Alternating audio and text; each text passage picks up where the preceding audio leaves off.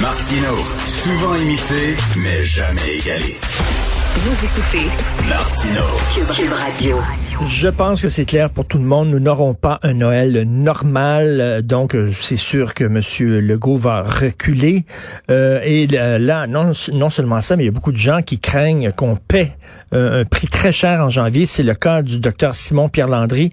Docteur Landry médecin à l'urgence à Saint-Agathe-des-Monts et aussi médecin de famille à Mont-Tremblant. bonjour, docteur Landry. Bonjour, Monsieur Martineau. Et non seulement vous, vous, vous craignez que qu'on paie en janvier, mais vous dites, je sais que ça va être l'enfer en janvier. Oui, un peu comme à chaque année. Cette année, c'est de savoir est-ce qu'on va perdre encore plus le contrôle que d'habitude? Euh, c'est un peu ça la question, mais c'est sûr que bon, euh, chaque année, janvier, février, c'est très difficile.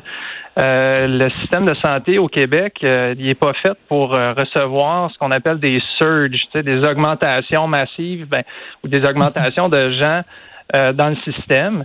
Et on le sait, ben à chaque fois que cet arrivage-là arrive, ben c'est comme ça vient rendre dysfonctionnelle finalement la machine qui est déjà mal huilée finalement. Et ça, ça veut dire que notre système, le mettons, euh, euh, moi, moi j'ai entendu que notre système, euh, normalement, enlevons la pandémie, là, dans une période normale, fonctionne presque à pleine capacité. Là. Euh, on, l'a étiré, notre système. Là. Alors, si on ajoute en, plus une pandémie, euh, parce qu'on regarde les cas d'hospitalisation, il y, en a pas tant que ça. Et on se demande, mais comment ça se fait que ça commence déjà à craquer alors qu'il il semble pas avoir une hausse fulgurante des cas d'hospitalisation?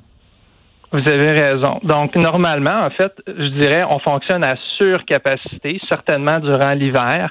Et c'est toujours l'urgence qui cop parce que les cliniques médicales puis les autres départements dans l'hôpital, dans les hôpitaux, eux, souvent, ils vont dire, ben, nous, on continue à faire notre, notre petit bonhomme de chemin.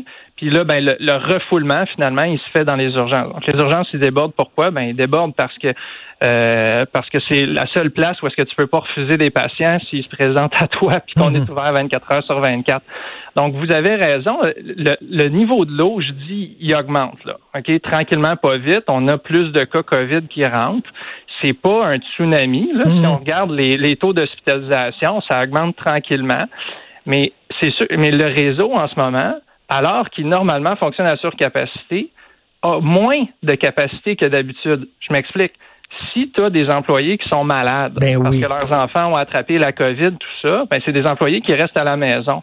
Fait que vous avez, admettons, là, si on, à capacité, on est à 100% ben dans beaucoup d'hôpitaux en ce moment, on fonctionne 90-80 fait que si vous êtes à 80% de ce que vous faites d'habitude, puis vous faites juste augmenter un petit peu la quantité de monde qui viennent vous voir, ben vous voyez le débalancement, puis ça refoule aux urgences. Mais ben, tout à fait. Il y a moins de monde, il y a moins de monde dans les urgences en ce moment que d'habitude à ce temps-ci de l'année. OK, mais les taux d'occupation sont très importants. Région métropolitaine, là, ça tourne autour de 120-130% en ce moment.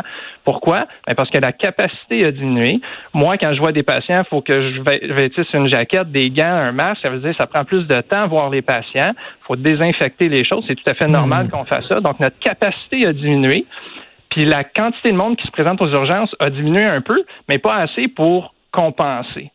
C'est là le, problème de surcapacité. Et docteur euh, Simon-Pierre Landry, je lisais quelque chose hier et j'en revenais pas. Je, je, tombais en bas de ma chaise. Euh, je disais qu'il y a encore plein de soignants qui n'ont pas de masque N95.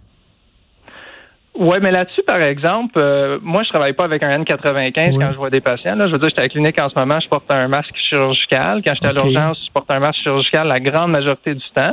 On va porter des N95 quand on fait des interventions euh, invasives. Donc, quand, quand j'ai mis un tube dans la gorge d'un de mes patients, euh, ben c'est très dangereux parce qu'il y a des aérosols. Si le patient est infecté avec la COVID, il peut avoir plein de virus qui vont se ramasser dans l'air. On porte des N95 à ce moment-là et l'hôpital nous fournit des N95. Donc, je comprends qu'il y a un jeu en ce moment. Il y a des syndicats qui prônent le N95 dans toutes les circonstances. Je vous dirais, présentement, la majorité des professionnels de la santé, moi, je, je manque pas d'équipement dans, dans, mon hôpital. OK, vous n'avez pas besoin de ça au quotidien. OK, merci beaucoup. Puis, euh, lorsque vous regardez les, Québécois, euh, est-ce que vous pensez, il y a eu un sondage, 60% des Québécois disent qu'ils comprennent l'urgence de la situation, qu'ils sont prêts à être extrêmement prudents dans le temps des fêtes et, en faire moins euh, que ce que le gouvernement nous permettait de faire. Est-ce que vous êtes, lorsque vous regardez les Québécois, est-ce que vous êtes optimiste ou pessimiste?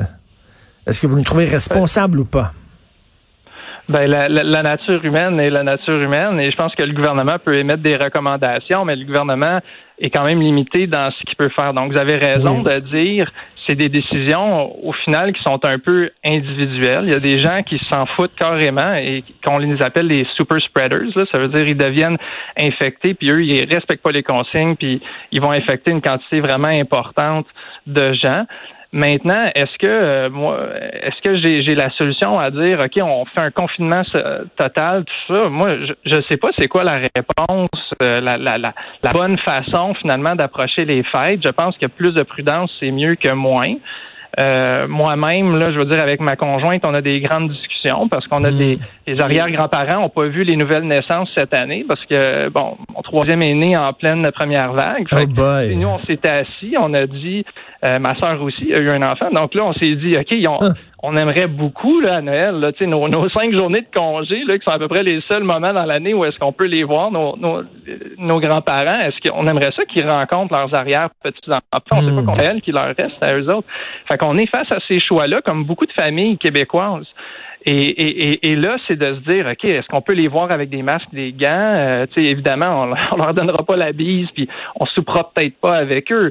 Mais, hmm. mais c'est de voir, est-ce qu'il y a des arrangements qu'on peut prendre pour que tout le monde reste en sécurité finalement, puis qu'on arrive quand même à euh, briser l'isolement de certaines personnes qui sont qui se sentent très isolées en ce moment. Et ça, c'est pas le gouvernement qui. Puis de toute façon, euh, on le sait, les policiers rentreront pas dans chaque maison pour voir ce qu'on fait.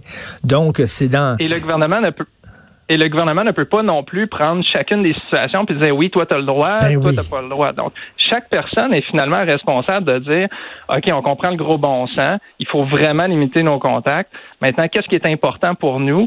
On, ne parle pas de faire un rigodon, là, on parle pas de danser en ligne, mais est-ce qu'on peut euh, par moment effectivement avoir un contact avec des gens qui en ont bien besoin là? Tout à fait. Ils rentrent dans la maison, on a un masque, on se tient loin, ils s'assoient à un bout de la table, on s'assoit à l'autre bout de la table, on parle un peu, puis bonjour, bonsoir. Au moins, c'est entre entre le free for all puis le rigodon, comme vous dites, et le, euh, personne sort de chez lui et on parle à personne on reçoit personne. Il y a, un, juste entre deux et c'est à, chaque famille à, décider euh, qu'est-ce qu'ils vont faire. Ben, je pense que c'est le cas. Puis euh, le, gouvernement, il y a vraiment une tâche en ce moment qui est extrêmement difficile. Comment garder la cohésion sociale, comment avoir un, un message qui est clair, qui est simple, alors que la situation n'est pas simple? Alors que la situation mhm. exige beaucoup d'arbitrage par chacune des personnes euh, autour de la table. Euh, il y a des gens qui sont très malades, qui ont plein de comorbidités, il y a des gens qui sont plus en santé, il y a des gens qui vivent dans des RPA, il y a des gens qui vivent dans des maisons euh, individuelles. Des RPA, c'est les résidences pour personnes âgées. Donc, tout ça mis en compte, ça fait que chaque cas est un petit peu unique. Euh, puis il faut garder le gros bon sens là-dedans. Mais pour répondre à votre question, oui, je pense que les Québécois ont répondu en majorité présent quand on leur disait ben il faut faire attention, puis il faut pas faire circuler le, virus. Mes patients, ils m'en parlent dans le ben bureau. Là, ils, ils, font des changements sur leur Noël qui s'en vient. Ils vont pas faire les mêmes Noëls qu'avant, euh, en grande, grande, grande, grande majorité. Puis dans certains cas, ils vont dire écoutez, oui, on va rencontrer euh, la famille immédiate, mais on va les rencontrer dans un contexte justement avec des, des, des masques ou euh, à bonne distance dehors. Il y a beaucoup de dans notre coin, on fait des feux, des feux à l'extérieur.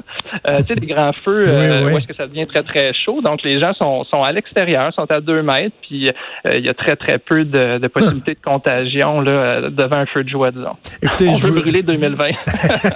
oui, on peut brûler 2020, c'est sûr. Je vous souhaite quand même un, beau temps des fêtes et je vous remercie là, au nom de tout le monde, de tous les travailleurs de la santé. Vous êtes extraordinaire. Vous travaillez comme des fous. Merci beaucoup, docteur Simon Pierre Landry. Merci. Vous êtes très gentil. Merci, Merci beaucoup.